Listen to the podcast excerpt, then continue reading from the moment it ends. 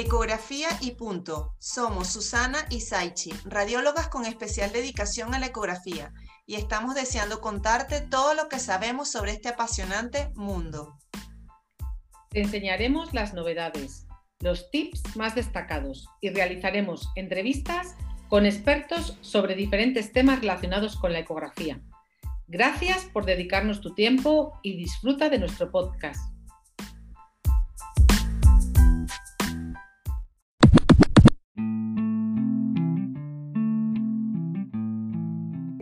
A este episodio de Ecografía y Punto. Hoy Susana y yo hemos decidido eh, hablar de un área corporal en que quizás muchos no les dan importancia, pero es muy fácilmente explorable por ecografía porque tiene mucha relevancia eh, y son las lesiones de partes blandas, las del tejido celular subcutáneo. Es quizás un motivo de consulta frecuente en... Eh, en el día a día, pero por su poca implicación no le damos una importancia como tal.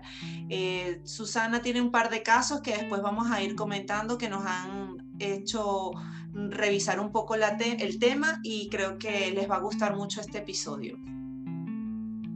Hola, hola, hola, ¿qué tal? ¿Cómo estáis? Pues sí, la verdad es que es un tema que a mí especialmente mm, me gusta. ¿Por qué? Porque eh, las lesiones de partes blandas son un, y, los, y los bultomas son un motivo de consulta muy frecuente. Y a veces hay afecciones, o sea, unas afecciones difusas que gráficamente son muy similares y hay que saber con el contexto clínico cómo podemos diferenciar unos de otros. Otro punto importante es que necesitamos unas sondas lineales y de alta frecuencia para poder ver em, de forma superficial y poder acceder al tejido celular subcutáneo. No necesitamos altas frecuencias como a partir de 18 o 20, como lo necesitaríamos para ver a nivel dermis, pero eh, sí que necesitamos una frecuencia entre 10 12 MHz para poder acceder. Exactamente. ¿No? Perfectamente. En este, en este episodio no vamos a hablar de eh, las lesiones tumorales, Vamos a hablar quizás de algunas patologías que personas crean como banales, pero sí el tejido celular subcutáneo es una, una zona importante porque es aquella que nos protege del cuerpo, entonces está muy expuesto a contusiones, a traumatismos y a eventos eh, del día a día que si bien como no son muy complejos, se llevan fácilmente, pero que ecográficamente tienen su manifestación. Entonces, el tejido celular subcutáneo es aquella composición adiposa que se encuentra por debajo de la dermis, ¿no? entre la piel y las fascias musculares, y se ve normalmente como hipoecogénico. Normalmente es bastante homogéneo y podemos ver algunas quizás bandas ecogénicas lineales de algunos septos que van dependiendo de la constitución física del paciente, ¿no? Em, ¿Cómo, por qué lo vemos hipoecogénico? Bueno, porque su componente principal es un lóbulo graso, ¿no? Entonces, el lóbulo graso, si lo comparamos con la piel o lo comparamos con las aponeurosis musculares, es mucho más hipoecogénico, ¿no? Ahora, ¿qué pasa por, por ese tejido celular subcutáneo? Pasan estructuras vasculares, estructuras neurales, estructuras linfáticas y todas esas patologías también las tenemos que tomar en cuenta de cara a la valoración de estas áreas, ¿no? Efectivamente, a mí me gustaría destacar un poquito el tema de los vasos linfáticos que hay que saber que únicamente son visibles si están distendidos por líquido y que se sitúan entre los tabiques de tejido conectivo. Y esto porque lo cuento por un caso que he tenido, uno de los casos que he tenido que a, raíz de un traumatismo, la paciente tenía una zona deprimida del tejido celular subcutáneo y que luego tenía además, se acompañaba de edema en el pie. O sea, ella por la noche y por la mañana se levantaba con el pie eh, edematoso. Y, al realizar la ecografía, a la conclusión que llegamos era que uno de los vasos linfáticos estaba eh, distendido. Y eso era lo que hacía que, como un, cosa, un linfedema, como que se, eh, el edema se produjera acompañando a esa distensión del vaso linfático. Y eso muchas veces no nos, no nos paramos a valorarlo. Me parece interesante. Y como patologías así más frecuentes, Saichi, yo creo que la celulitis o el simple edema celular subcutáneo, ¿no? Este, que pueden ser también las contusiones musculares, es bastante frecuente tener un edema postcontusional o tener un edema postflevítico también, porque una paciente con varices puede tener un edema en, el tejido celular subcutáneo e incluso aquellas pequeñas colecciones laminares que no, no quieren decir que son realmente colecciones este, en sí, ¿no? Eh, la celulitis, bueno, son muy frecuentes porque muchas personas tienen incluso las roces de las botas desde el punto de vista laboral o el roce de algún contacto eh, frecuente allí, eh, las mismas celulitis que son causadas en pacientes diabéticos o con tromboflebitis que eh, aumentan los procesos infecciosos allí, ¿no? Entonces vamos a ver que ese tejido celular subcutáneo es edematoso, tiene como entre esos septos adiposos un poquito de líquido que lo reconocemos porque es anecoico, porque no está organizado, porque se va difundiendo de, de proximal o de craneal a caudal y que incluso lo puedes movilizar si generas un poquito de compresión con la mano, ¿no? Sí, y eh, te voy a contar una de mis patologías favoritas. Te vas a reír de mí, pero una de las cosas, una de las patologías que más me gusta es la necrosis grasa postraumática, porque es una eh, paciente que viene con mucho dolor, con un traumatismo o, por ejemplo, patología laboral que le ha comprimido una placa grande de cemento o se le ha caído algo que le ha comprimido esa parte del cuerpo, normalmente suelen ser extremidades, y llevan meses yendo a rehabilitación, meses yendo a eso y no mejoran. Y acaban en una ecografía para saber qué problema tienen o por qué eso, no, porque esa zona. O sea, es como una zona de contusión, no mejora y además es dolorosa. ¿Qué, me encuentra, qué te encuentras cuando realizas la ecografía? Pues puedes puedes encontrar diferentes formas ecográficas. Con una cápsula hipoecoica bien definida que puede tender a, la calcificación cuando pasa el tiempo, puedes tener focos hiperecogénicos con espacios hipoecoicos que corresponden un poquito a, como a zonas de grasa o tumoraciones lobuladas similares a los lobulillos grasos, pero de menor ecogenicidad, que están rodeados de líquido que los aísla del resto del tejido.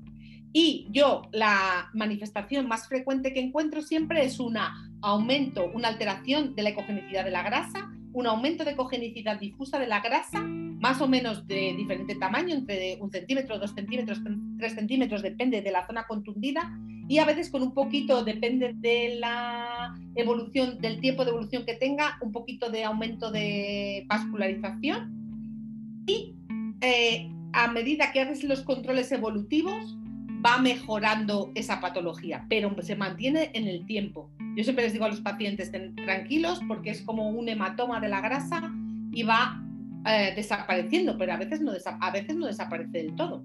¿Qué experiencia tienes, Aichi?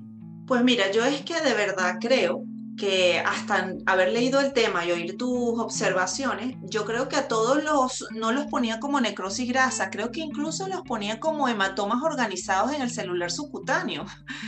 Y quizás sí he descrito necrosis grasas cuando yo veo esos nódulos calcificados, sobre todo a nivel glúteo, que es muy frecuente post. Eh, inyecciones de vitaminas de, para el dolor que tienen muchísimo los abuelitos. Pero realmente ese tema me parece bastante fascinante porque yo creo que muchísimas veces le he puesto el diagnóstico incorrecto básicamente porque los he metido todos en tumoraciones postraumáticas y a lo mejor no es una colección allí, a lo mejor sí, sí fue una necrosis grasa, o sea, eh, yo creo que quizás este, me da mucho aprendizaje de valorar incluso los próximos que vengan, que estamos encontrándonos, Renar, y no meterlos a todos en un saco igual, ¿no?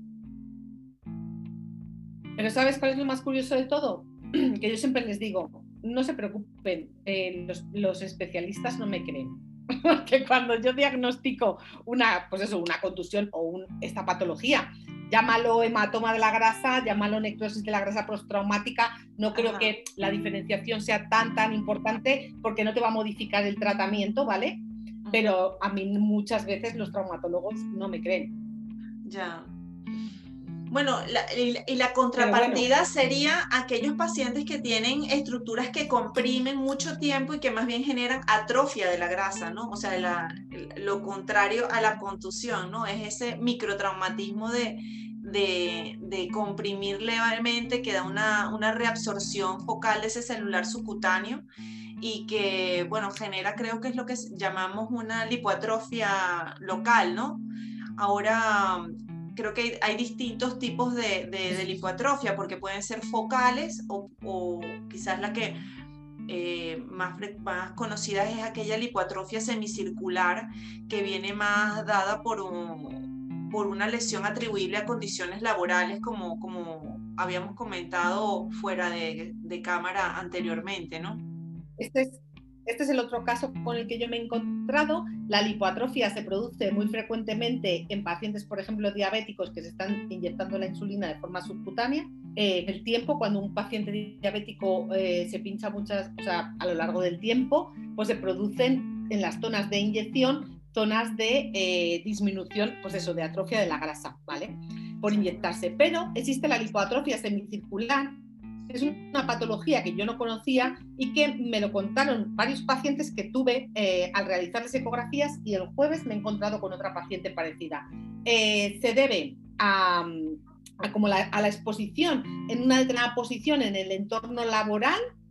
En este caso, en este último caso, fue debido a calor, calor mm, mantenido y en la misma posición, o sea, no había calefacción en el puesto de trabajo, tenía una estufa y estaba en la misma posición durante mucho tiempo sentada y se produce una banda, una depresión en banda en ambos muslos, más o menos simétricos o a veces un poquito más alto y, otra un poquito más baja. Y ecográficamente es algo muy sutil. hay una disminución del tejido celular subcutáneo y un aumento difuso de la ecogenicidad de los lobulillos, pues eso, como, pues eso, como un poquito de celulitis, como un poquito de cambios. La verdad es que es muy sutil, pero lo tienes que asociar un poco al tema de, los riesgos reales. Y creo que a nivel de mm, legislación está hasta contemplada como enfermedad, como enfermedad profesional. Es muy curiosa porque yo, si me lo cuentan, esas alteraciones pues me parece algo sutil y sí que debe ser eh, reversible. Por lo que he estado leyendo, eh, es una atrofia reversible con el tiempo. Lo que pasa es que yo creo que... es que a nivel estético es mm, significativo. Lo que pasa es que también es difícil ese diagnóstico diferencial, ¿no? También como, que, es difícil ese diagnóstico diferencial hasta qué punto el origen es de la paniculitis es postraumático, es laboral, es tal.